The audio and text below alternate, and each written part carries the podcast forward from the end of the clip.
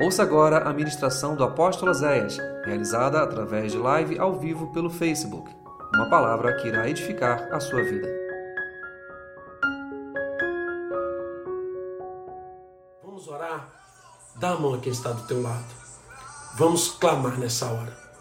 Vamos clamar. Pai, Tu és o Deus Todo-Poderoso. Tu és o Deus da família.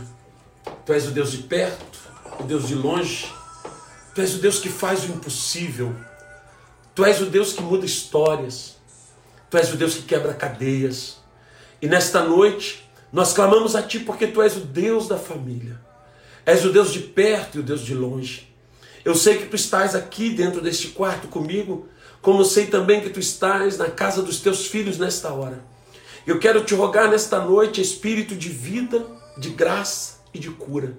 Entra nesta casa com poder onde as pessoas estão de mão dadas, clamando ao único e poderoso Deus.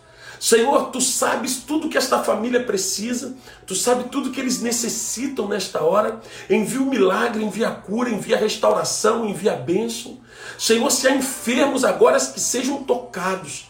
Há um pedido de oração para uma moça chamada Laila Cristine. Ela, ela teve um AVC. E eu sei que tu és o Deus que traz da morte para a vida, assim como tu fez com a Lohana. Nós clamamos pela Laila Cristina. Toca na vida desta mulher. Gera um milagre sobre essa jovem, Pai. Eu te clamo hoje por cada pessoa que está enferma.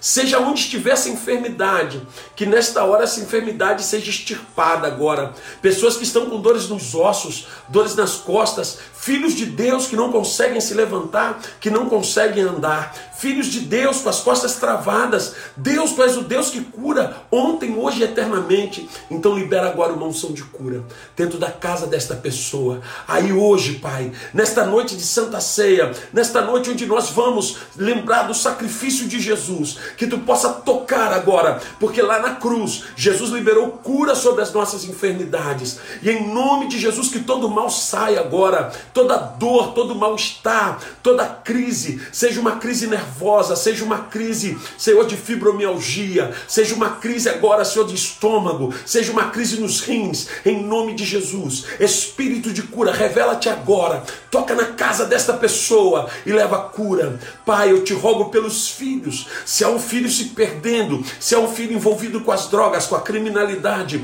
com a prostituição, uma filha saindo de casa, filhos que talvez hoje estejam dando tanta dor de cabeça, nós sabemos que eles são herança bendita e nós liberamos sobre eles uma palavra de vida. Resgata-os, traz de volta, porque tu os ama, Pai. Restitui-os às suas famílias, dá-lhes de volta às suas casas. Eu clamo hoje por cada família, pelos casamentos destruídos pelos casamentos que estão acabando, pelos filhos dos pais divorciados, que já estão sendo marcados às vezes na terra infância.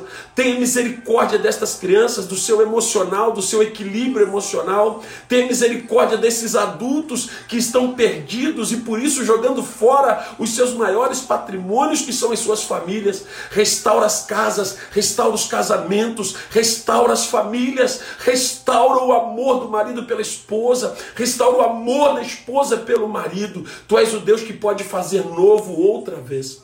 E nesta hora eu quero te clamar pelos idosos, pelos enfermos, por aqueles que são grupo de risco. A nossa proteção vem do Senhor. Guarde, guarde a todos do grupo de risco. Livra-os, ó Deus. Eu te clamo pelos médicos. Eu te clamo por todos que trabalham na área da saúde. Eu te clamo por Todos que trabalham na área da saúde hoje precisam de um milagre, da tua proteção, da tua graça. Eu te clamo pelos militares, eu clamo a ti, Senhor, pelos que trabalham no comércio, os que trabalham, Senhor, nos postos de gasolina, nas farmácias, aqueles que trabalham nas distribuições, aqueles que trabalham como motoristas, ajudantes, aqueles que estão dentro dos mercados, os promotores, os vendedores, os que estão hoje, Senhor, num caixa, todos que estão expostos hoje ao perigo, eu clamo proteção sobre a vida de todos eles. O povo que trabalha nos bancos, nas lotéricas, onde houver alguém trabalhando, precisando trabalhar hoje, que tu toque sobre os autônomos, sobre os que têm suas empresas, sobre aqueles que estão em casa, estão com medo do caos, estão com medo do fim. Senhor, em nome de Jesus, tu és o nosso Jeová Jireh, envia provisão, envia provisão, envia provisão, envia o sustento, envia o milagre. Senhor, nós profetizamos, Senhor, a bênção, nós profetizamos um tempo de milagre em meio a toda esta crise. Tu és o Deus que nos sustenta. Senhor, nós te clamamos nesta noite por todas as famílias, por todos os lares. Abençoe, Senhor, o governo do nosso país. Abençoe o Jair Messias Bolsonaro. Abençoe aquele homem com saúde inteligência. Dá a ele o governo, Senhor. Cobre-o com a tua inteligência, com a tua graça. Cobre a vida dos ministros do governador do Rio, de todos os governadores, a vida dos prefeitos. Senhor, dá sabedoria que todo espírito maligno que se levanta, Senhor, para trazer caos nesse momento, para trazer miséria, para trazer vergonha e dor, que seja repreendido todo principado enviado para destruir uma nação, que seja repreendido em nome de Jesus. Nós nos levantamos contra e profetizamos o mover de Deus sobre a nossa nação. Pai, cobre todos os países. Senhor, envia cura para esse coronavírus, envia cura, Senhor, para esse Covid-19, que esse mal seja extirpado, que esse mal seja vencido. E que haja mover de Deus, haja mover de Deus gerando cura e vida, Pai. Em nome de Jesus, nós te adoramos nesta noite entregamos todas as famílias nas tuas mãos. Aqueles que estão com alguém internado, aqueles que estão com alguém hoje num hospital, num CTI, precisando de um milagre, nós clamamos por todos e invocamos sobre eles a tua glória. Em nome do Pai, do Filho e do Espírito Santo de Deus. O Senhor toque agora na tua casa. O Senhor toque agora na tua família. E haja paz dentro da tua casa. Em nome de Jesus. Amém e amém. E nessa noite, eu quero dividir com você esta palavra de, do culto de Santa Ceia, porque a palavra é o que nos cura, a palavra é o que nos restaura, a palavra é o que nos ministra. Então, nesta noite, eu quero convidar você para nós meditarmos na palavra de Deus. Nesta noite, eu quero te falar sobre as conquistas da cruz as conquistas feitas na cruz do Calvário. Hoje é uma noite para nós cristãos de Santa Ceia e nós vamos nos lembrar do sacrifício de Cristo e precisamos entender o que que Jesus conquistou para nós. Sabe, irmãos, lembrar da Santa Ceia, do sacrifício de Cristo, é lembrar que o inocente morreu no meu lugar. É lembrar que o inocente pagou pelos meus pecados e pelas minhas transgressões. É lembrar que o inocente morreu no teu lugar porque te amou e te ama muito, muito, muito, muito. Para nós cristãos, a ceia é a comemoração da nossa libertação. Por quê? Os judeus comemoram a Páscoa porque a Páscoa aconteceu no dia que eles saíram do Egito, quando teve a morte dos primogênitos. Então, os judeus até hoje comemoram a Páscoa porque para eles é o dia que lembra a saída do Egito. E todas as vezes que eu participo da ceia, eu me lembro do dia que alguém pagou a minha passagem da morte para a vida. Eu me lembro que um dia alguém passou e pagou a passagem da luz, das trevas para a luz. Alguém pagou a passagem da destruição para a restauração. Se hoje nós estamos aqui, se eu estou aqui, se você está aí hoje, não é porque somos merecedores, não é porque somos bons, não é porque somos melhores. Nós só estamos aqui porque Jesus Cristo pagou o preço pelas nossas vidas, porque Jesus Cristo morreu em nosso lugar e Jesus conquistou a nossa vida eterna. A morte de Cristo Jesus foi para ligar o homem de volta a Deus, porque estávamos totalmente sem qualquer chance de salvação. E Jesus nos religou. Chegou meu querido Jonas Teixeira, vai cear conosco essa noite. E Jesus nos religou de forma poderosa. Só que, irmãos, a gente não vai pensar que a salvação foi a grande conquista da igreja? Sim. Jesus diz lá em João que ele amou de tal maneira o mundo que deu o seu Filho unigênito para que todo aquele que nele crê não pereça, mas tenha vida eterna. O grande, a grande conquista da cruz foi a minha vida eterna, foi a tua vida eterna, foi a nossa salvação. Isso quer dizer é o nosso futuro, onde nós vamos viver, onde nós vamos passar a eternidade com Deus. Porém, esta semana o Espírito Santo ministrou algo ao meu coração. O Espírito Santo tem trazido algo ao meu coração e eu quero dividir com você. Foi apenas, ou não apenas porque eu estou desmerecendo, mas eu quero dizer, foi somente a salvação, a vida eterna, que foi o grande prêmio da cruz? Ou será que tem mais alguma coisa? Será que quando Jesus morre naquela cruz e ressuscita ao terceiro dia, ele tinha só nos dado a vida eterna, que já seria um grande prêmio, já seria algo sobrenatural e foi por isso que ele morreu, para que tivéssemos a vida eterna, mas ou veio algo mais naquela cruz?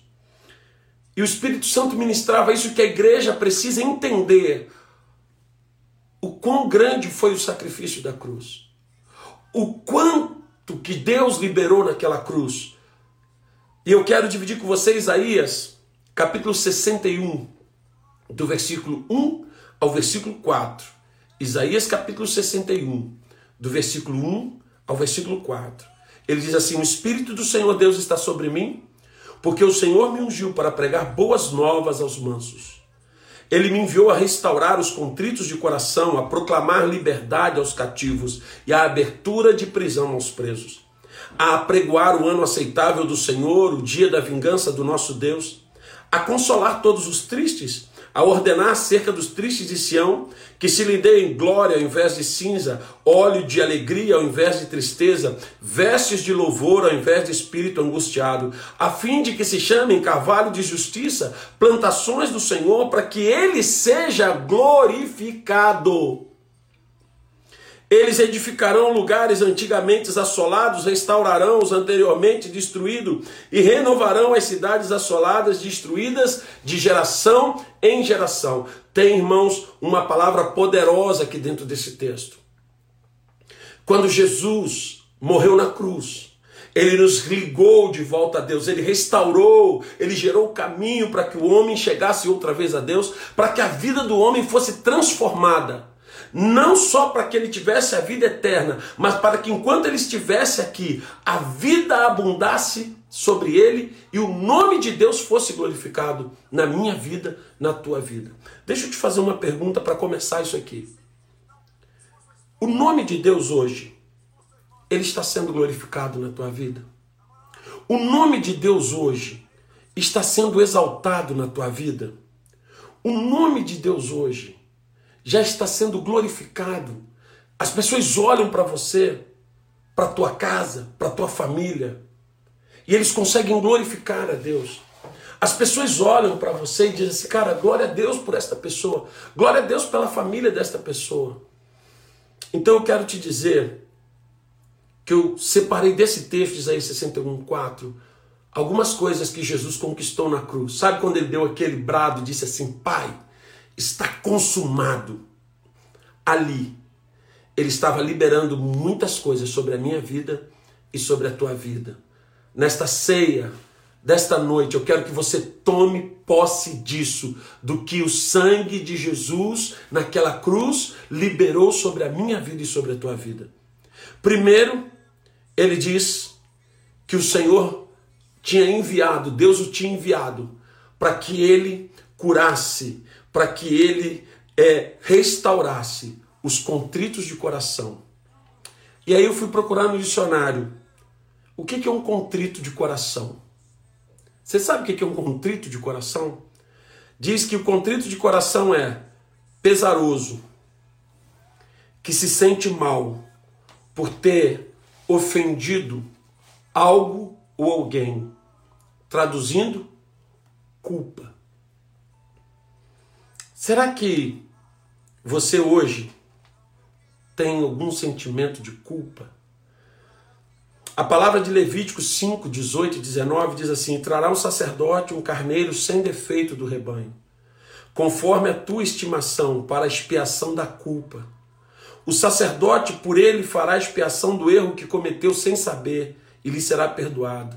Expiação da culpa é: certamente se fez culpado diante do Senhor. Desde lá do passado, quando uma pessoa se sentia com culpa, quando ela estava se sentindo culpada, ela ia diante do sacerdote, o sacerdote fazia um sacrifício, matava um cordeiro para que ela perdesse aquele peso da culpa. Hoje, ao morrer lá naquela cruz, há dois mil anos atrás, Jesus Cristo pagou o preço das minhas culpas, da tua culpa. Existem muitas pessoas hoje andando de cabeça baixa por causa dos erros que cometeram no passado, por causa das falhas que tiveram no passado, por causa das escolhas erradas que fizeram no passado. Irmãos, todos nós, em algum momento, erramos. E alguns erraram muito feio, alguns erraram muito caminho. Mas ouça o que eu vou te dizer: Jesus Cristo, lá na cruz do Calvário, ele morreu para te perdoar de todos os teus pecados e tirar o peso da culpa. Eu encontro às vezes pessoas que ainda estão muito aprisionadas ao passado, pelos erros que cometeram, pelo que elas viveram. E existem pessoas que eu já ministrei fazendo tratamento, aconselhamento pastoral. E teve um dia que eu estava ministrando há pouco tempo uma pessoa e eu disse: Eu quero te parabenizar porque você conseguiu perdoar um monte de gente. Mas nós estamos com um grave problema. Falta você perdoar uma pessoa. E então aquela pessoa olhou para mim e disse: Apóstolo, eu já perdoei todo mundo. E, graças a Deus, eu já perdoei todo mundo. Eu não sei porque hoje eu ainda estou assim me sentindo tão triste, mas eu já perdoei, pastor, eu já liberei perdão. E eu disse: Olha, você perdoou todo mundo. Mas faltou você perdoar uma pessoa muito importante. E ela disse: Não, não faltou. Eu já orei, já busquei a Deus. Eu já perdoei todo mundo. E eu disse: Faltou você perdoar uma pessoa muito importante. Faltou você perdoar você mesma. Então ela disse, ela olhou para mim assim assustada. Que é isso, pastor? Eu falei: Você já se perdoou? Porque de alguma forma existe em você um peso de culpa. Muitas pessoas hoje carregando um peso de culpa. Talvez pelo mal que você causou à tua família, como filho, como filha, pela vergonha que você causou a alguém, pelo mal que você causou à tua, à tua esposa, ao teu marido, pelo mal que você causou à tua igreja, pelo mal que você causou a alguém, pela uma falha que você teve, pelo um erro que você cometeu. E aí o inimigo vem te acusando o tempo inteiro. Olha, você fez isso, lembra? Você fez isso. Olha, muitas pessoas hoje já não acreditam na possibilidade de começar de novo, de ter um futuro, porque elas lembram do passado e sentem peso. Satanás as acusa daquilo que elas fizeram lá atrás. Ouça o que eu vou te dizer: lá na cruz do Calvário, no dia que Jesus morreu, ele te perdoou completamente. Existem pessoas que estão carregando peso por entes queridos. Guarda isso aí. Pessoas que estão carregando peso por entes queridos, eu tinha que ter feito mais. Eu podia ter feito isso e não fiz, eu tinha que ter feito aquilo e não fiz. Eu fiz aquilo e não era para ter feito, e a pessoa morreu. Presta atenção. Meu amado, perdoe-se.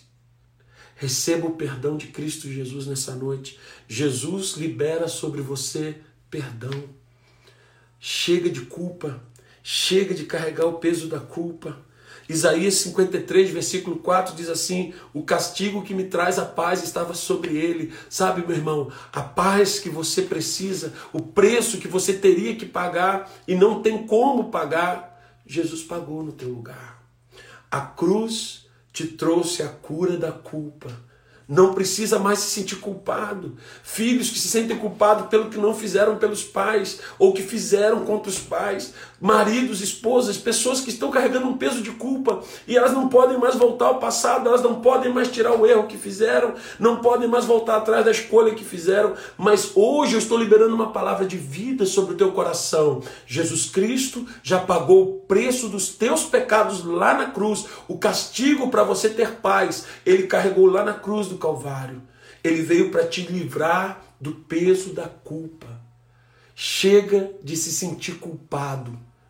Chega de carregar esse peso nas costas, porque nós precisamos entender que não há como você ser livre, ser feliz, viver o projeto de Deus, se você continua carregando a culpa pelos teus erros.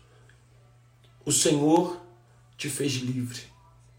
A segunda coisa, a Bíblia diz que ele trouxe liberdade aos cativos e abertura de prisão aos presos.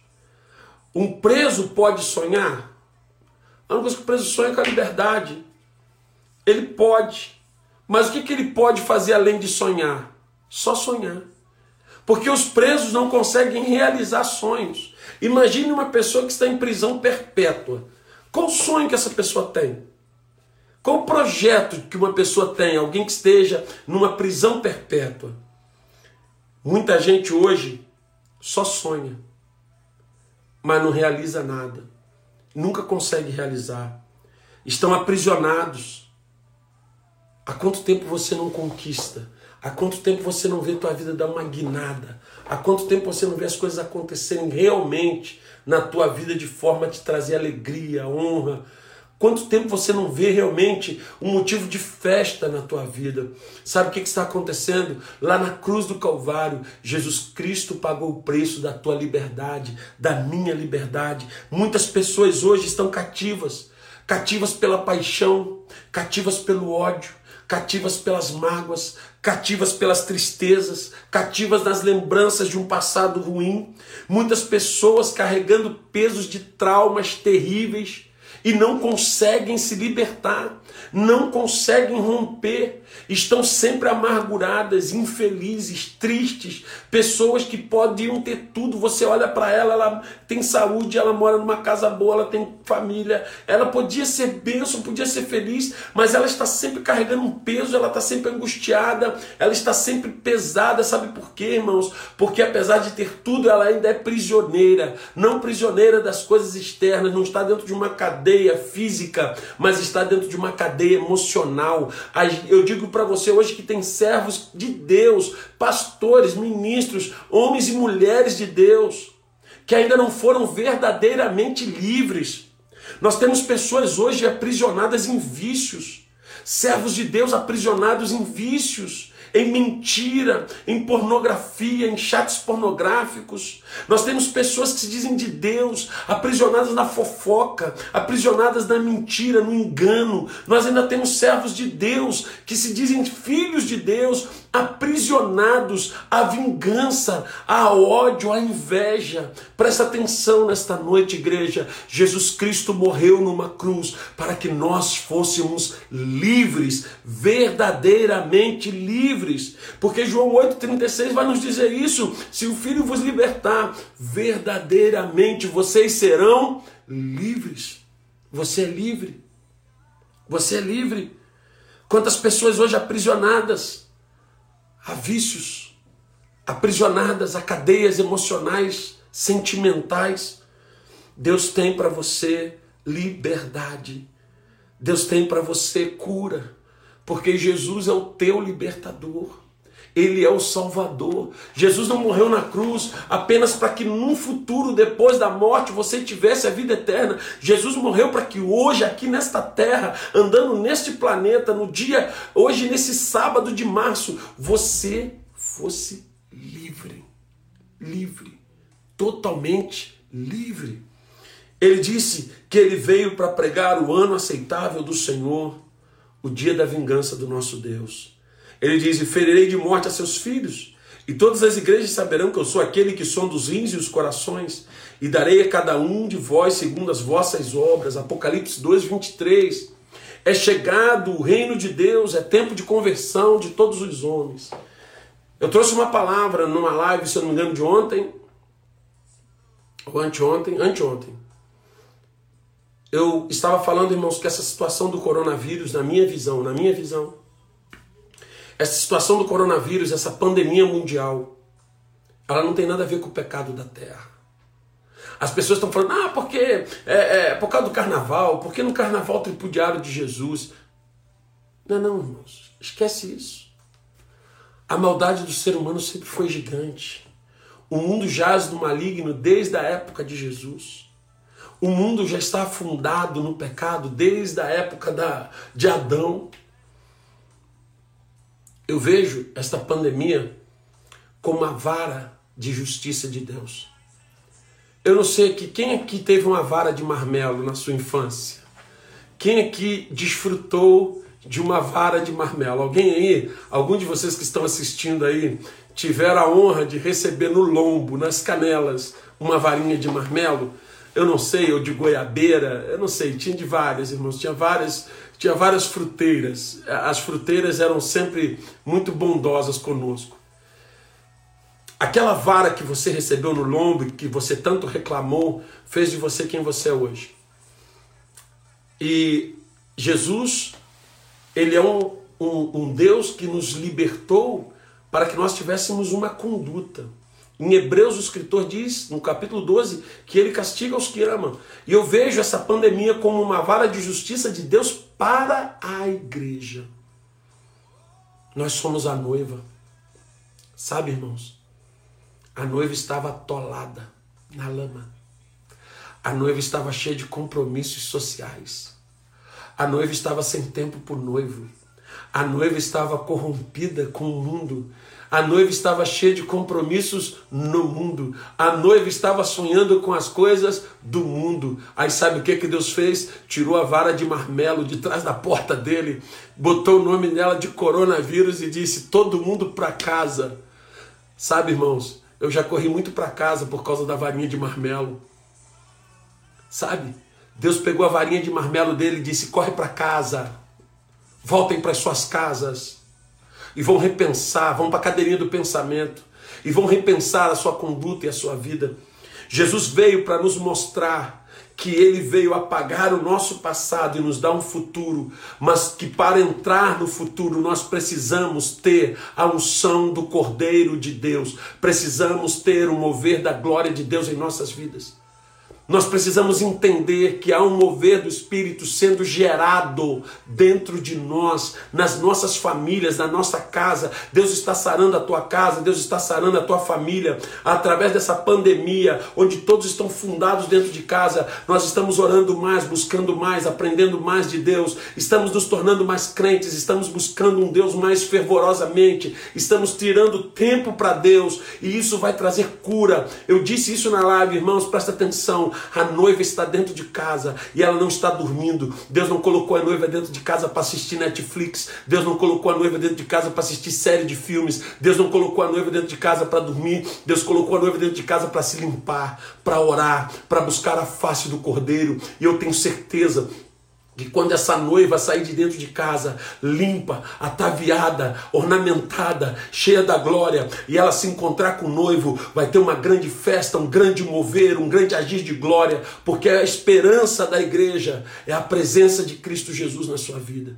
Jesus veio para nos trazer a certeza de que há um futuro ele veio para nos dizer que vai haver um arrebatamento e que vai haver um dia do juízo, onde todos serão julgados segundo as suas obras. E nós precisamos entender que esse tempo é o tempo do juízo de Deus, onde Deus está dizendo para a igreja dele: olha para mim, olha para mim, busca em minha cura. A Bíblia diz que lá no deserto ainda houve uma praga, as cobras estavam mordendo todo mundo. E Moisés fez uma serpente, levantou e disse: quem olhar para cima, quem olhar para a serpente vai ser curado. E as pessoas eram curadas. Presta atenção, você não tem que estar apavorado com o coronavírus, nem com os estragos que ele vai fazer. Você tem que começar a olhar para a cruz e lembrar que lá Jesus Cristo te salvou, te libertou, te curou e liberou inúmeras bênçãos sobre a tua vida. E você já não está mais condenado, mas está livre em Cristo Jesus.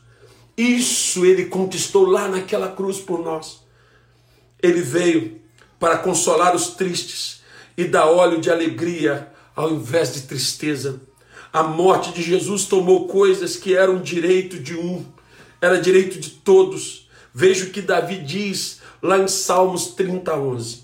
Tornaste o meu pranto em alegria, desataste o meu pano de saco e me cingiste de alegria. Preste atenção no que eu vou falar. Amados, a morte de Jesus na cruz tornou a alegria, guarda essa frase, a morte de Jesus na cruz tornou a alegria um direito da igreja. Eu tenho o direito de ser alegre. Você tem o direito de ser alegre.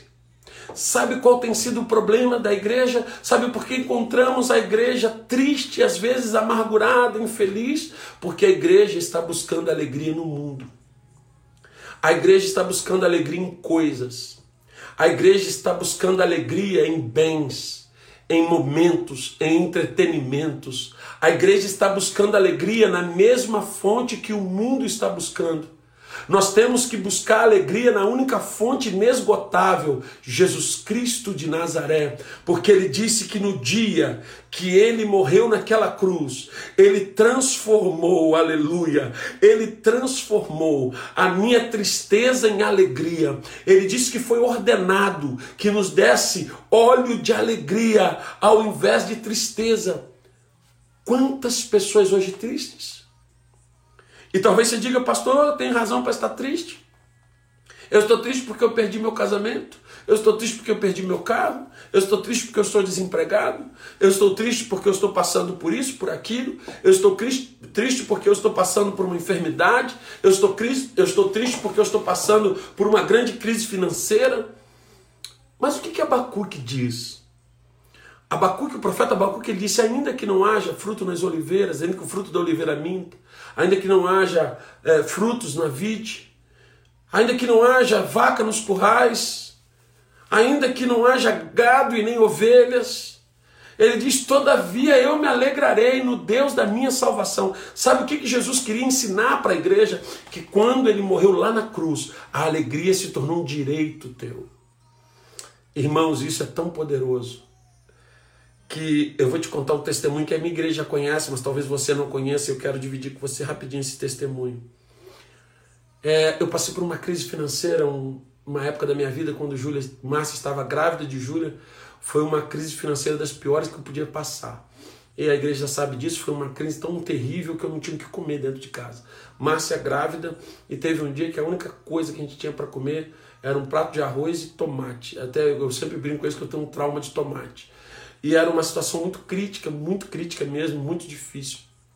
E aí eu tinha trocado de emprego, passando uma crise terrível, e o meu ex-patrão ele tinha é, colocado meu carro no seguro, porque agora então eu ia trabalhar de vendedor, e ele colocou meu carro no seguro, e eu, eu comecei a ficar desesperado, desesperado, desesperado. Eu trabalhava, eu não recebia, o dinheiro não entrava, a pastora Márcia trabalhando num consultório de dentista, sustentando a casa, mas era pouco dinheiro. E eu desesperado, eu desesperado, eu desesperado, por muitas vezes passava um monte de pensamento ruim na cabeça. Eu trabalhava em Petrópolis nessa época, muitas vezes é, é, dava vontade de pegar o carro e tacar naqueles, naquelas pedras e, e para pegar o dinheiro do seguro. O desespero foi aumentando. E um dia eu saí de casa, eu já saí chorando. Eu já saí chorando. Eu era servo de Deus. Eu era um homem de Deus. Mas já saí de casa chorando, entrei no meu carro e fui chorando para Petrópolis. E aí, quando chegou ali no iníciozinho ali, passando quebra-frasco, iníciozinho da serra, eu comecei a louvar a Deus com o hino do Renascer Praise, que diz assim, a alegria do Senhor a nossa força é. Ninguém pode tirar, ninguém pode roubar.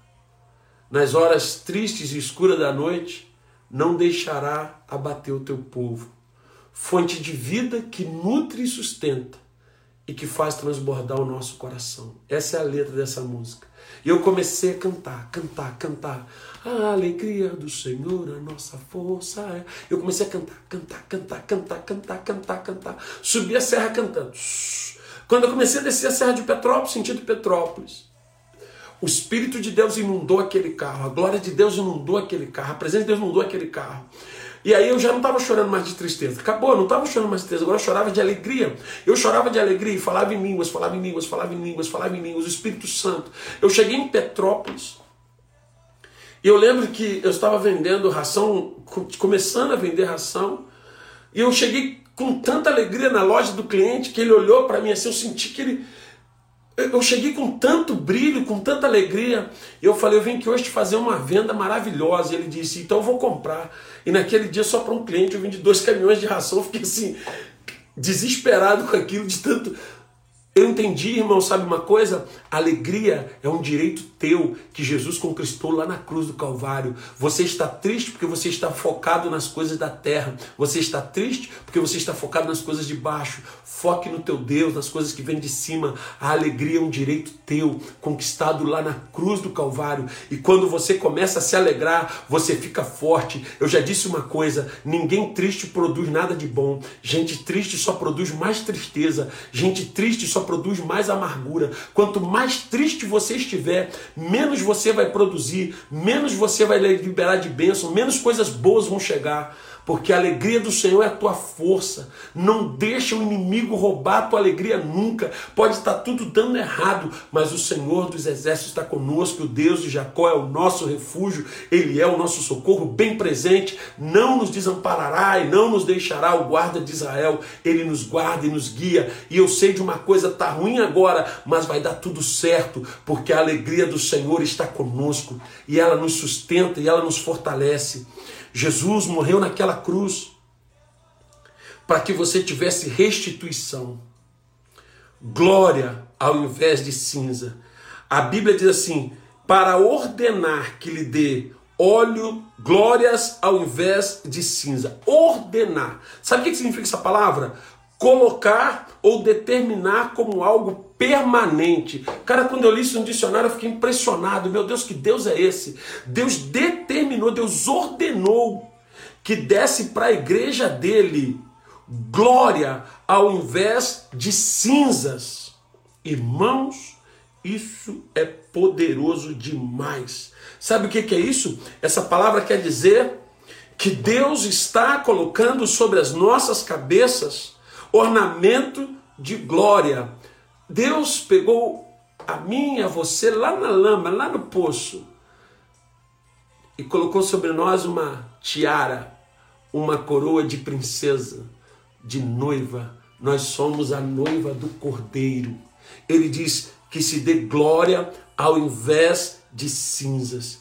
Sabe, irmãos, se havia tristeza por perdas, pesos, culpas, pecados, roubos, Jesus veio e quebrou o jugo que estava sobre nós. Há um texto da palavra onde o apóstolo diz assim: ele pegou a carta de acusação que era contra nós. Meu Deus, a minha devia ser gigante, um monte de pecado escrito. A Bíblia diz que ele pegou a carta de acusação que era contra nós, ele rasgou diante de todos os principados, diante de todos os demônios, ele rasgou aquela carta. E a Bíblia diz que ele cravou ela na cruz e disse: Osés, não deve mais nada, eu estou pagando com o meu sangue. Ele disse para você que está aí do teu lado, do outro lado assistindo essa ministração, ele disse: Você não deve mais nada. Ele disse para Satanás: Ele não te deve mais, porque eu estou pagando com o meu sangue. O que ele teria que fazer, eu estou fazendo. Eu estou morrendo no lugar dele, para que ele seja livre de toda a acusação. Já não há mas condenação para aqueles que estão em Cristo Jesus. Romanos capítulo 8, versículo 1. Isso é tão sobrenatural, irmãos. Esta palavra diz que não seria algo para um período, porque Deus mandou ordenar.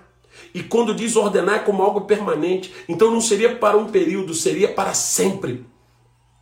O evangelho apostólico de Cristo Jesus veio trazer a restituição e, junto com a restituição, a alegria, a restituição da saúde, a restituição da família, a restituição dos amigos, restituição do ministério, restituição do teu chamado. E essa restituição vai chegar na tua vida para um tempo de honra. Isaías 61, 7, ele diz que para cada dia de vergonha, Deus vai nos dar dois dias de honra.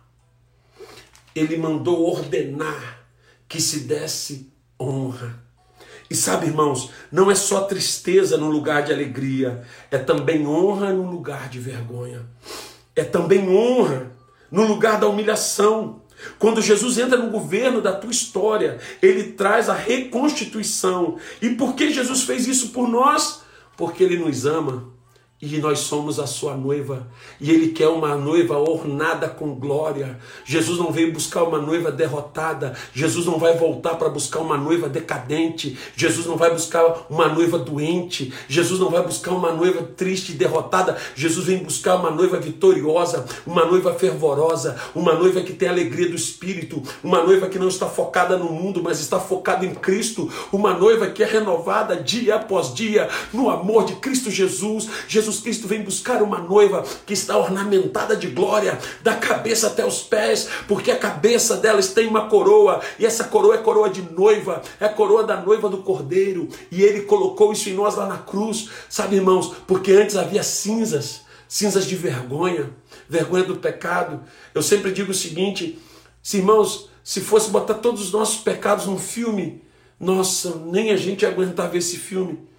Mas Jesus Cristo quebrou esse, essa fita, Jesus quebrou essa, essa filmagem, Jesus destruiu o peso do pecado que havia sobre nós. Por amor.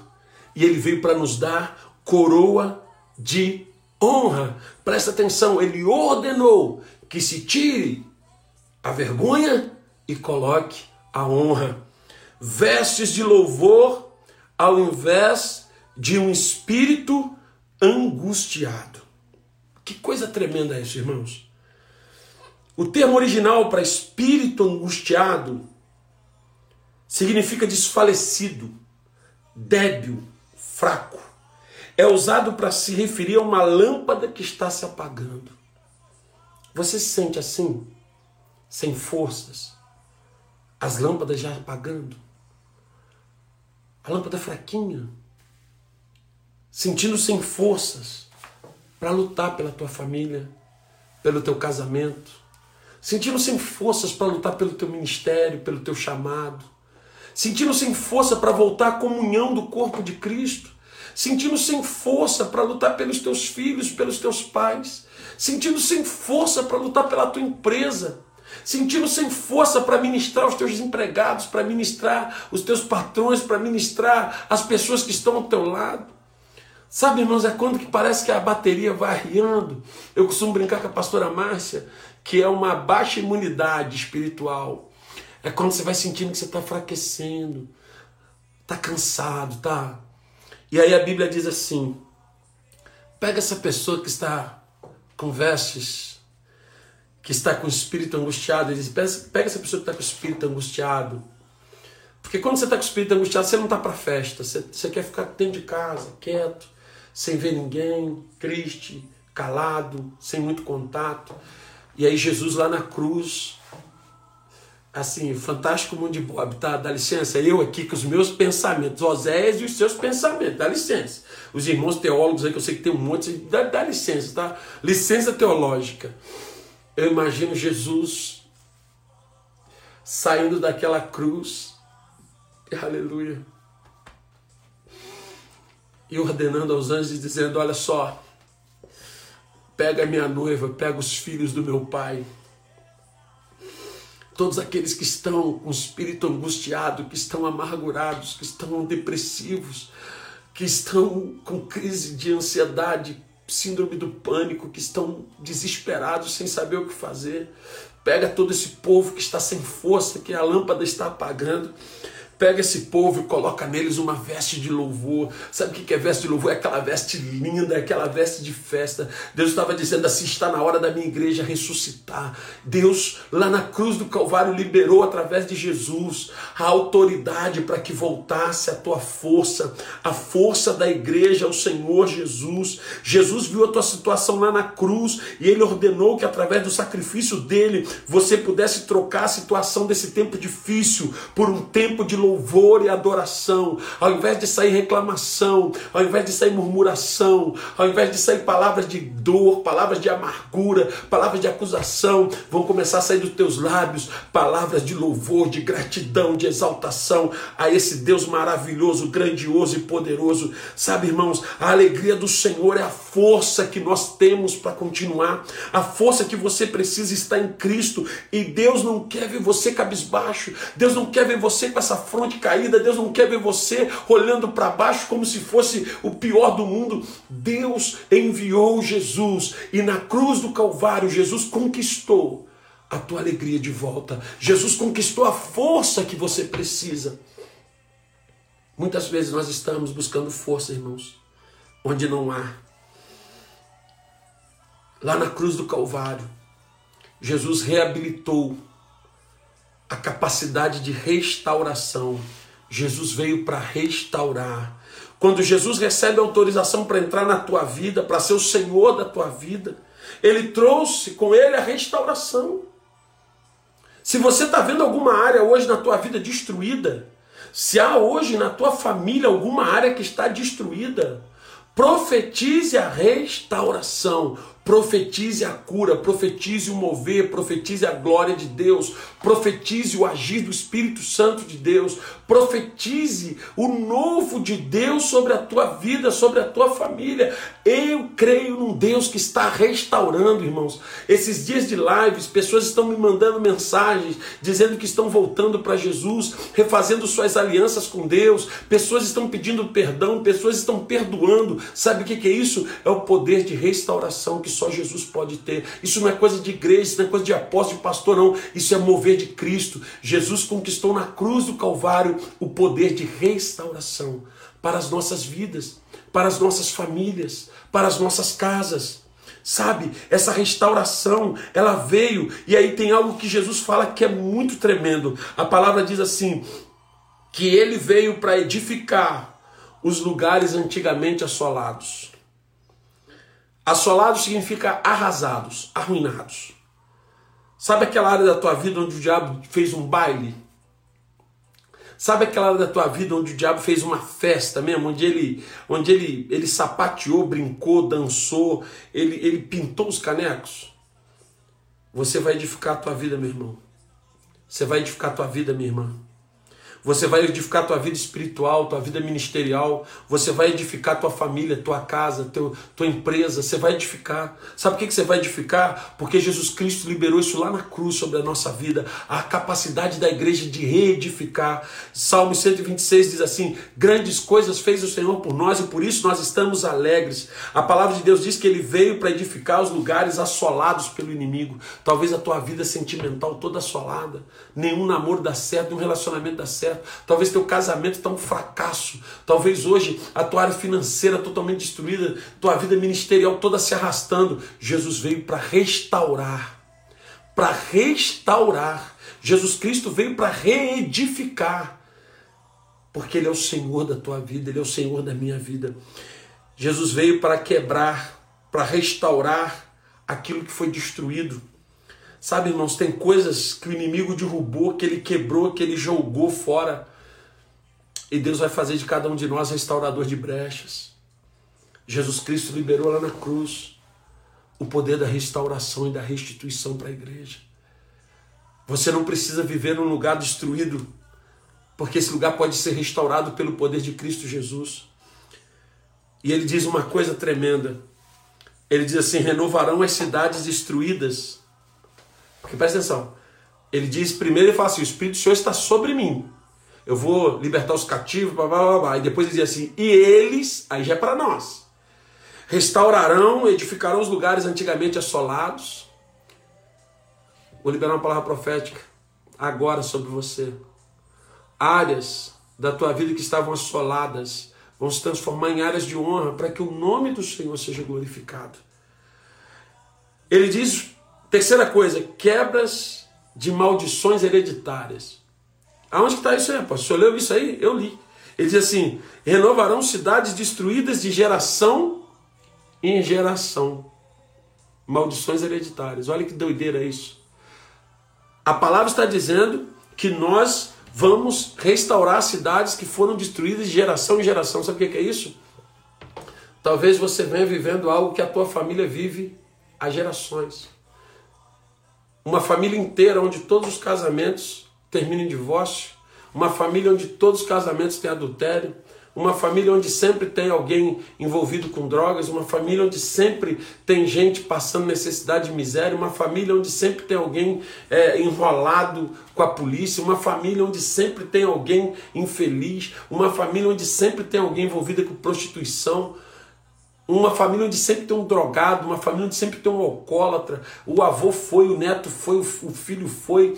É, é, uma vez, eu, eu, sempre falo isso, uma vez nós ministramos, eu fui ministrar uma moça que estava na igreja, fomos orar por ela, e ela disse, pastor, quero que você ore pelo meu irmão de 10 anos, porque o meu avô foi assassino, meu pai foi assassino, meu irmão de 10 anos tentou matar meu pai. Você presta atenção nisso. Então, um espírito que vem de geração em geração, e nessa noite eu quero dizer para você, se você identificou algo na tua família que está acontecendo de geração em geração e está chegando até você, Jesus Cristo já quebrou isso lá na cruz, e agora cabe a você declarar que não aceita mais isso sobre a tua vida. Você não aceita mais a continuação das maldições hereditárias. Elas não vão continuar se remontando na tua casa, nem na tua família. Pode ter sido com o teu avô, com a tua avó, com o teu tataravô, com os teus tios, teus bisavós, mas não vai ser com você, porque o sangue de Cristo Jesus quebrou o peso de toda maldição. O Cristo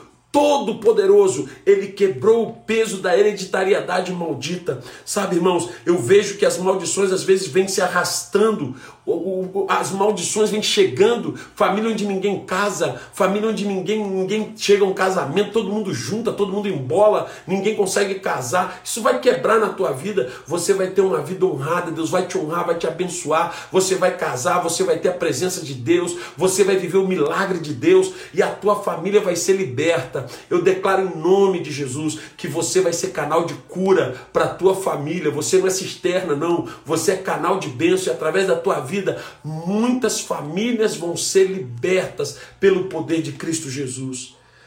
O sacrifício de Jesus na cruz foi para me salvar, foi para te salvar, foi para te religar a Deus, para te dar a vida eterna, mas também foi para que você vivesse uma vida plena aqui na terra. Jesus não morreu para que eu fosse rico, milionário, empresário poderoso, não. Jesus morreu para que eu fosse salvo e para que aqui na terra eu transportasse a glória e o poder de Deus. Jesus Cristo veio para que as pessoas olhassem para a minha vida e dissessem: Deus é sobre a vida daquele homem. Para que as pessoas olhassem para você e dissessem: Este homem, esta mulher transporta a glória de Deus. Para que as pessoas olhem para o teu casamento e para a tua família e digam: Gente, essa família tem a glória de Deus. Gente, essa casa tem a presença de Deus. E eu digo para você, ainda que hoje esteja tudo arruinado, tudo quebrado, o Espírito do Senhor Senhor está sobre você e te dá autoridade. Essa autoridade foi conquistada na cruz do Calvário, aonde Satanás reinava, aonde ele tinha governo, aonde ele exercia o poder do peso, da culpa, da dor, do pecado, da destruição. Jesus Cristo veio, quebrou todas as cadeias e trouxe cura, libertação e vida para todos nós. Então, nesta noite, eu quero dizer para você a palavra de Deus, ela nos diz: Bendito Deus e Pai do nosso Senhor Jesus Cristo, o qual nos abençoou com todas as bênçãos espirituais nos lugares celestiais em Cristo. Sabe o que eu entendo desse texto? Quando Jesus morreu lá na cruz, quando ele deu aquele último brado, ele disse: Está consumado. Toda sorte de bênçãos foi liberada. Sabe por quê? O bem mais precioso que existia no céu veio à terra, se tornou homem e morreu como um pecador, morreu como um maldito, para que eu e você recebêssemos a vida eterna. A ceia que nós vamos participar nessa noite custou sangue de um inocente. A ceia que nós vamos participar nesta noite é lembrando que para estarmos vivos e felizes hoje, alguém morreu em nosso lugar. E o que eu quero dizer para ele hoje é: Jesus, um beijo, meu Jesus, muito obrigado, porque ninguém ousaria morrer por mim e tu morreu por mim, Jesus, e morreu por você. E às vezes a gente fica, ninguém me ama, ninguém liga para mim. Jesus morreu por você e liberou sobre a tua vida toda sorte de bênçãos bênçãos incontáveis que foram liberadas na cruz, bênçãos sem medidas. E eu te pergunto, você está vivendo essas bênçãos? Você vive essa plenitude? Você está vivendo esta alegria? Você está alegre hoje? Você está vivendo essa alegria hoje? Você está vivendo essa libertação hoje, você está vivendo essa paz hoje no teu coração, você está vivendo esse momento de glória hoje no teu coração. Eu quero dizer para você, irmão, meu irmão, minha irmã, você que está aí comigo nessa noite desta live, o sacrifício de Cristo Jesus nos deu a vida eterna. mas também nos trouxe a plenitude de Cristo aqui na terra. Nós fomos chamados para viver o sobrenatural de Deus aqui na terra. Nós fomos chamados para tocar o impossível. E nessa noite eu quero orar com você. Eu quero orar para que Deus libere sobre a tua vida tudo isso que foi ministrado aqui. Tudo isso que foi falado aqui seja ministrado sobre a tua vida, sobre a tua casa. Eu quero que a alegria do Espírito entre na tua casa. Talvez hoje tua lâmpada esteja apagando. Talvez hoje tuas forças estejam acabando. Talvez hoje tua fé esteja pequena. Talvez hoje você esteja desistindo de alguma coisa. Talvez hoje você seja até um cristão, mas empurrando com a barriga. Jesus veio para te trazer cura, renovo, restauração. Essa noite você vai se levantar, porque quando acabar essa live aqui, esse momento aqui, nós vamos tomar a Santa Ceia. E quando eu quero que você entenda uma coisa que eu há pouco tempo estava meditando sobre isso, falei lá na igreja, eu acho muito interessante. Dizem que nós somos aquilo que nós comemos. Quando você vê uma pessoa com muito músculo igual eu, você já imagina que esse cara come o quê? Alface. Não. Provavelmente come massas, come muitas coisas gostosas. Nós somos o que nós comemos. Porque tudo que a gente come chega no nosso estômago é subtraído daquele alimento as proteínas, as vitaminas, os sais minerais, as gorduras, tudo é, tudo é absorvido pelo nosso organismo e passa a fazer parte do nosso organismo. Está entendendo isso? Nesta noite nós vamos participar do corpo e do sangue de Cristo Jesus. E quando nós ingerimos isso, quando nós ingerimos o sangue e o corpo, passa a fazer parte do nosso organismo. Nós somos o corpo vivo de Cristo Jesus. E é por isso que muitas pessoas são curadas ao tomar a ceia, muitas pessoas são transformadas, vivem coisas tremendas ao tomar a ceia, porque a ceia é a comunhão do corpo de Cristo Jesus. E nessa noite, se você está triste, está para baixo, está desistente, está vivendo um tempo de assolação, está vivendo um tempo de desistência, um tempo de crise, nós vamos orar agora. Orar agora para que Deus restaure a tua casa, para que Deus restaure a tua vida. Eu não venho aqui pregar religião, não. Eu venho aqui pregar um Jesus que te ama muito, muito, muito, muito, muito. E quer alegrar o teu coração. Um Jesus que quer alegrar a tua vida. E eu gostaria de orar com você nesse momento. Aonde você está, ore comigo. Espírito Santo de Deus. Nesta hora, nós queremos te agradecer pelo teu sacrifício na cruz do Calvário. Nós queremos te agradecer pelo teu sacrifício que nos trouxe a vida eterna, Pai, e que liberou sobre nós toda sorte de bênçãos. Senhor, nesta noite eu quero pedir que a tua noiva, a tua igreja, ela seja alcançada, Pai. Esta pessoa que está na sua casa e que recebeu esta palavra, e que tem áreas da sua vida precisando de um milagre, Pai. Que nesta noite tu possa tocar de forma poderosa. Eu rogo nesta hora, Deus, tu já liberou toda sorte de bênçãos e cabe à tua igreja tomar posse dessas bênçãos. Então, em nome de Jesus, agora, que sejam quebradas as cadeias, que sejam rompidos todos os grilhões, tudo aquilo que aprisiona, toda pessoa que se sente hoje debaixo de culpa, toda pessoa que não consegue se perdoar, toda pessoa que carrega peso de acusação na sua alma, toda pessoa que se sente culpada, Deus, por algo que não fez, ou por algo que deixou de fazer, ou por algo que fez e não deveria ter feito. Senhor, em nome de Jesus, que o peso da culpa seja quebrado agora, em nome de Jesus, e ele seja colocado, essa pessoa seja colocada em liberdade. Se alguém hoje, Senhor, transportando maldições hereditárias, famílias onde o casamento do avô acabou, da mãe acabou, dele acabou, famílias onde todos os casamentos dão em nada, todos os relacionamentos são fracassados, maldições hereditárias que vão se remontando de geração em geração. Eu profetizo nesta noite a quebra desta maldição, Pai.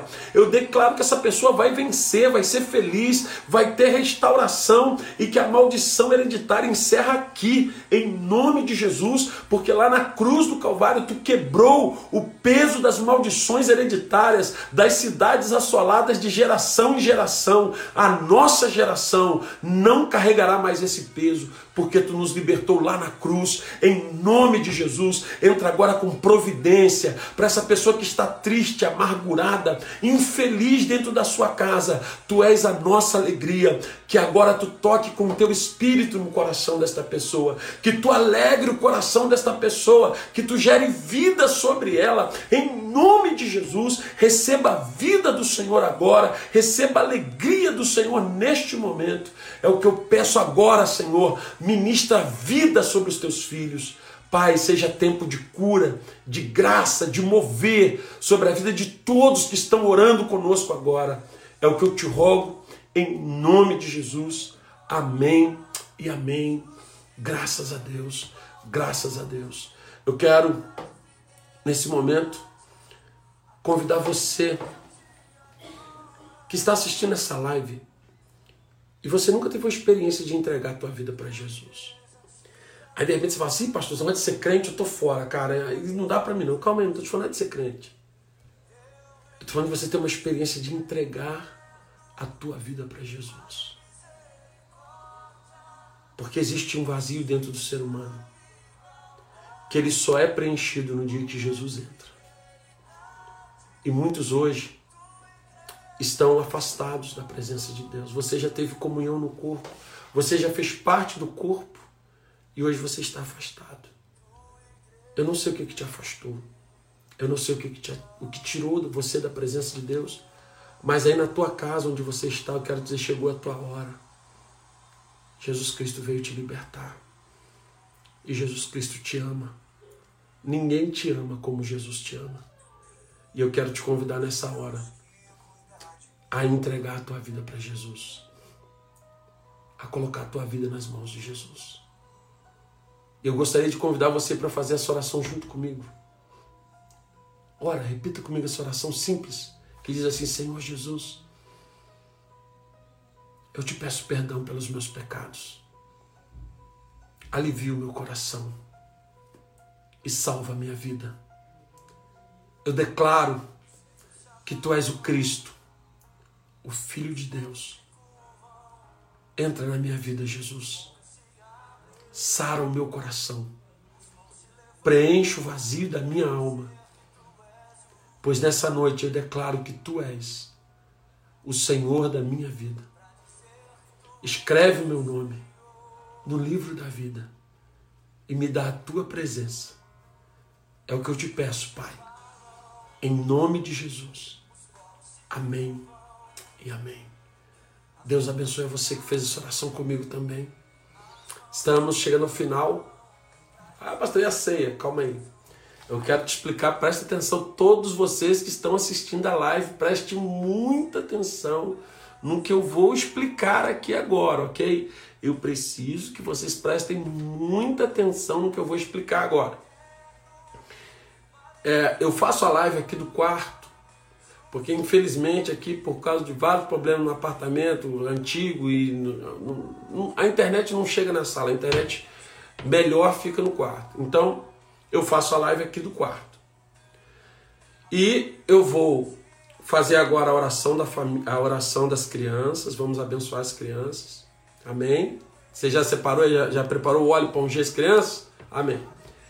Eu vou orar pelas crianças, e eu vou encerrar a live. Presta atenção, presta muita atenção. Eu vou orar pelas crianças e vou encerrar a live. Isso vai demorar uns dois ou três minutinhos no máximo. Por quê? Eu vou encerrar a live, vou sair daqui e vou para a sala onde já está a mesa da ceia preparada. Ok? É só esse tempinho que eu preciso de você. É o tempinho de sair do quarto. Dois, três minutinhos eu vou chegar lá. Então você fica ligado já estou voltando. Eu já estou voltando. Eu vou sair, vou desligar a live, porque aí eu vou ter que usar outra internet lá, vou usar a internet do meu celular lá na sala. Então, por favor, não vá embora, volte já, porque eu vou dar uma saidinha, dois minutinhos e já vamos voltar, ok? Mas antes nós vamos orar pelas crianças. Vocês que estão com as crianças aí, juntem as crianças. Não estou doido para participar dessa ceia. Acho que eu nunca quis tanto uma ceia como estou querendo essa. Então, eu quero que nesse momento. A Beth está fazendo a oração ali. Que linda, né, Beth, essa oração. Deus te abençoe, meu amor. Eu quero convidar você agora a orar pelas crianças. Vamos orar pelas crianças? Pai, nós agora ungimos, abençoamos e consagramos todas as crianças. Rogamos sobre elas a tua cura, a tua bênção e a tua graça. Em nome de Cristo Jesus, que tu possa curar de toda e de qualquer enfermidade e tu possa proteger as nossas crianças, livres do mal, livres do perigo, livres dos vírus, das doenças, das enfermidades, livres de toda ação do inimigo. Protege, guarda, abençoa, Pai. Nesta noite nós liberamos sobre as crianças toda sorte de bênçãos. Em nome de Cristo Jesus. Amém e amém. Amados, só um minutinho. Vou desligar aqui. Dois minutinhos, no máximo três, dois minutinhos. Eu estou de volta para Santa Ceia. A tua mesa já está pronta? A mesa de vocês já está pronta aí? Já está? Prontinha, arrumada a mesa de todo mundo aí? Glória a Deus. Nós já estamos indo para Santa Ceia. Só um minutinho para eu sair do quarto e chegar na sala agora. Dois minutinhos, no máximo três. E já já eu estou de volta com vocês. Fiquem ligadinhos. Já já então. Ó, dois minutinhos, três no máximo. Estou desligando aqui. Já já estou voltando para a gente cear, ok? Rapidinho. Pá bola. Vou e volto já já. Um grande abraço, já já, estamos chegando. Amém, pessoal? Chegamos. Estamos de volta. Agora já do outro compartimento. E estamos diante da mesa do Senhor. Esperando o pessoal chegar aí, o pessoal deu uma saída, né? Ó, começou a chegar o povo aí, todo mundo chegando para encher a sala de novo. Já estamos aqui diante da mesa. Vamos participar desse momento muito especial que é a Santa Ceia. Esperar um pouquinho para o pessoal chegar. Sejam bem-vindos, porque essa é uma noite muito especial. Para nós é uma noite única, é a primeira Santa Ceia online da Casa de Louvor e é uma honra muito grande, né? É, infelizmente não dá para filmar todo mundo porque aqui a, a, ah, o, o celular acho que é pequeno para o pastor tão grande. Pessoal chegando, enchendo a sala, muito bom. Vamos anunciando o pessoal aí que já estamos ao vivo de novo, né? Só fizemos uma troca de lugar e aqui nós já estamos com os elementos é, preparados para participar da Santa Ceia. Pessoal chegando aí, graças a Deus, todo mundo juntinho, porque este é um momento muito único, irmãos, muito especial do qual nós temos a honra de participar. E eu tenho hoje a honra de ter alguns pastores né, participando da Santa Ceia comigo. Pastor Jonas Teixeira, pastor Esté, pastor João, alguns pastores participando da Santa Ceia. Eu quero dizer que é muita honra para mim tê-los né, comigo, participando desse momento tão especial, tão maravilhoso, que é esse momento da Santa Ceia. E eu quero esperar mais um pouquinho, o pessoal está chegando ali, estão enchendo a casa e isso é muito bom. O pessoal me mandou fotos aqui, irmãos. Tem cada mesa de ceia aí preparada. Né? O pessoal está aqui do lado aqui. Irmãos, tem cada mesa de ceia preparada. Me mandaram umas fotos, umas mesas. Precisa ver, mesas que prepararam. Mesas assim lindas, né? E obviamente o nosso Jesus é muito bem-vindo na nossa casa. Essa é a primeira ceia, santa ceia na minha casa. E eu creio que deve ser a primeira santa ceia que também está acontecendo na tua casa. Nós já estamos quase no mesmo número de pessoas que nós estávamos agora no final da outra live. Então, isso é um bom sinal, o pessoal chegando aí, todo mundo. E vamos esperar só mais um pouquinho porque o pessoal está chegando para participar deste momento e eu quero muito dividir este momento com vocês. Eu fiquei ansioso por esse momento hoje, eu creio que vai ser um momento muito especial para nós. É o plano perfeito de Deus, é o mover de Deus sendo derramado sobre nós, sobre a igreja. E hoje eu tenho aqui, né, minha família toda aqui reunida, todo mundo aqui pertinho, para a gente participar desse momento. E hoje, vocês, os homens, vão ter a honra de representar o pastor. Vocês vão repartir o pão, vocês vão repartir o cálice, né? E vocês vão fazer essa honra, né? Eu creio que as irmãs já trabalharam também preparando a mesa. Teve família que me mandou fotos que eles não fizeram não fizeram uma mesa de, de, de jantar, uma mesa de festa e ao lado colocaram a mesa de Santa Ceia. Então teve um jantar e depois teve a Santa Ceia. Coisa linda, irmãos. Olha, muito bacana. Eu fiquei muito feliz pelo que eu vi hoje, pelo envolvimento da igreja com esta Santa Ceia. Já estamos quase batendo o número do pessoal que estava lá. Ótimo. Está todo mundo chegando. Eu vou poder liberar essa palavra aqui com vocês para nós participarmos desse momento único, que é a carta do apóstolo Paulo aos 1 Coríntios, primeira carta de Paulo aos Coríntios, no capítulo 11, quando ele fala sobre a Santa Ceia. Né? Hoje, eu vim até mais bonitinho hoje, mais arrumadinho, mais ajeitadinho, porque é culto de Santa Ceia, é uma noite muito especial, né? é uma noite diferenciada. E realmente o povo levou a sério isso, o povo entendeu essa visão, e eu estou muito feliz por isso, que a igreja se envolveu o povo de Deus se envolveu nessa visão de participar. Os pais prepararam as mesas, os filhos se juntaram para ajudar e está muito legal. E agora nós vamos participar da Santa Ceia. Primeira Santa Ceia online que está acontecendo da Casa do Louvor e que você provavelmente também está vivendo a tua primeira Santa Ceia na tua casa. Como eu estou um pouquinho longe, irmãos, e aí não dá para ler as mensagens de vocês, estou vendo chegar um monte de mensagens, não vai dar para ler, Bom, beleza, já estamos no número de pessoas que nós estávamos na outra live. Então eu quero ler com você 1 Coríntios capítulo 11, versículo 23 em diante diz assim: Porque eu recebi do Senhor aquilo que eu também vos entreguei, que o Senhor Jesus na noite em que foi traído, ele tomou o pão e tendo dado graças, partiu e disse: Tomai, comei, isto é o meu corpo que é partido por vós. Fazei isto em memória de mim. Semelhantemente, depois de cear, ele tomou o cálice, dizendo: Este cálice é o novo pacto no meu sangue. Fazei isto todas as vezes que o beberdes em memória de mim. Porque todas as vezes que comereis desse pão e beberdes desse cálice, estareis anunciando a morte do Senhor até que ele venha. De modo que qualquer que comer o pão ou beber o cálice do Senhor indignamente será culpado do corpo e do sangue do Senhor. Deste modo, examine-se o homem a si mesmo, e assim coma do pão e beba do cálice. Porque quem come e bebe sem discernir o corpo do Senhor, come e bebe para sua própria condenação. Amados, a ceia é uma ordenança do Senhor para a sua igreja.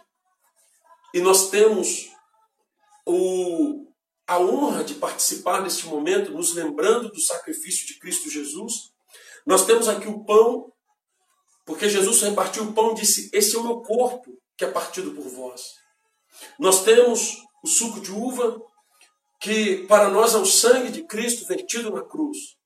E ele diz que todas as vezes que a igreja fizer isso, ela vai estar anunciando, ela vai estar declarando ao mundo que Jesus morreu, mas que ele também ressuscitou. Não há ninguém que possa impedir uma pessoa de tomar a ceia, porque a única exigência que o apóstolo Paulo faz, examine o homem a si mesmo, e depois de haver feito isso, coma do pão e beba do cálice. Preste atenção no que eu vou te dizer. Quem deve tomar a ceia? você que tem convicção da tua salvação em Cristo Jesus. Você que tem a convicção que Jesus é o Senhor e Salvador da tua vida. Você que está convicto de que Jesus reina no teu coração. Você que tem essa certeza, você pode cear conosco. Você deve cear. Você tem a tua família. Sei com a tua família. Nós estamos declarando para toda a nossa família que Jesus Cristo é o Senhor da nossa vida e da nossa casa e que nós agradecemos o sacrifício dele por nós. Neste momento, eu quero convidar você a repartir o pão com a sua família. Você que está na tua casa, você que tem uma família em que o marido está presente, pode repartir, se não tiver, pode ser esposa. Você vai repartir o pão com a sua família. Né? Eu vou repartir o pão aqui com a minha família. Está aqui a minha família presente. Romo, Júlia, pastora Márcia, Margarida. Amém? Glória a Deus. O meu pedaço. Eu gostaria que você, neste momento, você pegasse esse pedaço de que para nós é o corpo de Cristo. A palavra de Deus diz que Jesus partiu o pão e disse: Este é o meu corpo, que é partido por vós. Eu sei que através desse sacrifício nós tivemos vida. Feche os teus olhos. Aí na tua casa, aonde você está agora, vocês já conseguiram repartir? Todo mundo já com pão na mão? Apresente o teu pão Senhor e vamos orar. Pai, eu quero te agradecer pelo sacrifício de Cristo Jesus. Eu quero te agradecer por este amor que não tem tamanho, Pai. E foi através do teu sacrifício, Jesus, que nós fomos salvos. Foi através, Jesus, do teu sacrifício que nós fomos curados. E através do teu sacrifício nós recebemos vida. Obrigado, Jesus, pelo teu corpo transpassado. Obrigado, Senhor, pelas chicotadas, por tudo que tu tomou no meu lugar, porque era para eu estar naquela cruz mas tu nos salvou, tu me salvou, tu salvou a minha família. Obrigado, Jesus, pelo teu sacrifício, obrigado pelo teu amor. Nesta noite, muitas famílias, em muitos lugares, em muitas cidades, em alguns países, estão reunidas, Pai, lembrando o teu sacrifício, lembrando o teu amor, lembrando, Jesus, o que tu fez por nós. E nesta noite, com imensa gratidão, eu consagro a ti este pão, que ao ser ingerido, Senhor, ele traga vida, porque para nós é o corpo de Cristo, é o grande momento da igreja, da comunhão, e todos aqueles que forem ingerir esse pão recebam vida, Pai. Nós declaramos a nossa gratidão, nós consagramos a Ti o pão, em nome do Pai, do Filho e do Espírito Santo de Deus. Amém e amém. Graças a Deus, em nome de Cristo Jesus, comamos juntos o pão.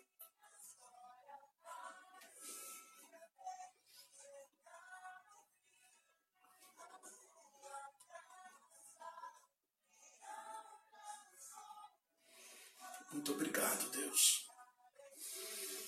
Muito obrigado, Deus, pelo teu sacrifício. Muito obrigado, Deus, muito obrigado, Jesus, pelo teu sacrifício. Muito obrigado, Jesus, pelo teu sacrifício, Jesus. Obrigado, Senhor, pelo teu amor por nós. Obrigado, Jesus. Obrigado, Senhor. Obrigado, Senhor, pelo teu cuidado. Obrigado, Senhor, pelo teu amor. Obrigado, Senhor, pelo teu cuidado conosco. Aleluia. Agora eu gostaria de convidar você, assim como você repartiu o pão, que você também possa repartir o cálice. A Bíblia diz que depois de Jesus haver dado graça e comido pão, também repartiu o cálice. e disse: Bebei dele todos, porque esse é o pacto da nova aliança. Já não há mais peso, já não há mais condenação para todos aqueles que estão em Cristo Jesus. E nós vamos participar desse momento, nós vamos participar com a nossa família.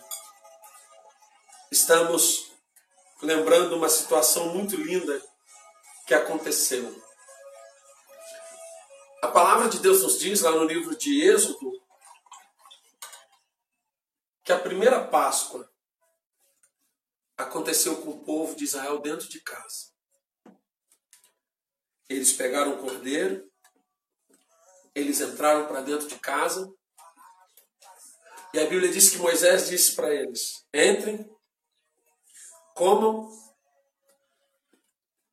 fiquem em suas casas, coloquem seus cintos, preparem suas, os seus materiais, porque a qualquer momento nós vamos ter que ir embora. E hoje, meditando nesta Santa Ceia que nós estaremos fazendo em casa, Deus me trouxe algo muito tremendo.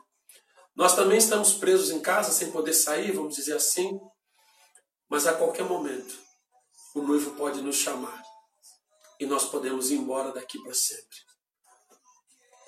Há aí na tua mão um suco de uva, mas que para nós é o sangue da nova aliança.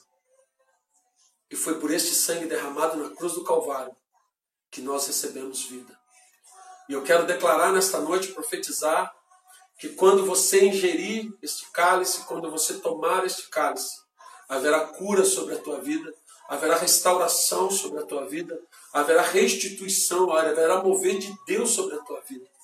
Em nome de Cristo Jesus, oremos, consagremos a Deus o cálice. Pai, nesta noite, eu quero consagrar a Ti o cálice. É o símbolo da nova aliança, do pacto feito na cruz, onde Jesus tu verteu o teu sangue para expiar, para pagar todo o nosso pecado, Jesus. Obrigado por esse amor que não tem fim. Obrigado por esse amor, Jesus, que não pode ser medido. Obrigado por esse amor que não tem tamanho, Pai. Senhor, nesta noite, em nome de Jesus, eu quero te louvar, Senhor, porque tu enviou teu filho. Obrigado, Deus, porque tu enviou teu filho e ele verteu todo o seu sangue para salvar a minha vida, dos meus irmãos, a humanidade, Senhor. E agora o castigo que nos traz a paz está sobre ele, Senhor. Já não há mais condenação. Senhor, obrigado por um amor tão grande, tão poderoso que ao ingerir este cálice, Pai, haja cura sobre os que estão enfermos. Ao ingerir esse cálice, venha a cura do Espírito Santo de Deus. Senhor, ao ingerir este cálice, aquele que está amargurado, aquele que está com a sua alma doente, que está entristecido, seja alegrado pelo Espírito, receba unção de alegria, óleo de alegria. Nós profetizamos a tua bênção, Pai, e consagramos a ti o cálice Senhor, eu peço que neste momento as famílias sejam unificadas, sejam restauradas, sejam poderosamente impactadas. Todas as famílias agora recebam uma unção de glória, uma unção de cura, uma unção de poder e renovo, Pai. Em nome de Cristo Jesus. Amém e amém. Glória a Deus. Erga o teu cálice comigo e declare comigo onde está a morte. Onde está a morte? A tua vitória. A tua vitória. Onde está o inferno? Onde está o inferno? O teu agrilhão. O teu agrilhão. Tragada foi a morte. Tragada foi a morte. Pela vitória. Pela vitória. Jesus Cristo vive Jesus Cristo vive. e reina Reina para todo sempre. para todos sempre. Amém. E amém. Graças a Deus. Em nome de Cristo Jesus, tomamos juntos o cálice.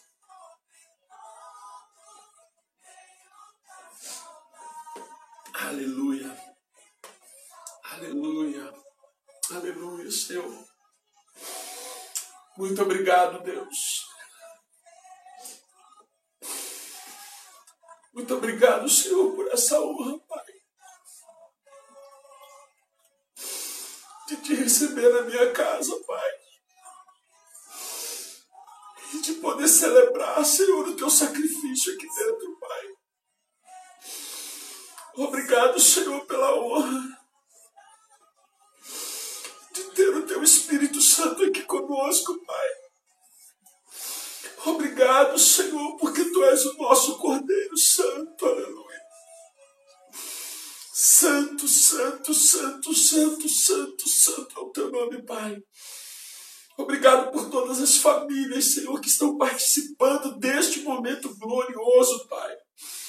Que a tua nuvem de glória ela traga unidade, comunhão dentro das famílias, ela traga cura agora, Pai, em nome de Jesus. Em nome de Jesus. Em nome de Jesus. Glória a Deus. Glória a Deus. Que bom que você ouviu essa ministração. Divulgue, compartilhe, divida esta palavra com alguém. Que esta palavra seja canal de bênçãos em sua vida. Te esperamos no próximo culto na Casa de Louvor. Acesse nosso site casadelouvor.org.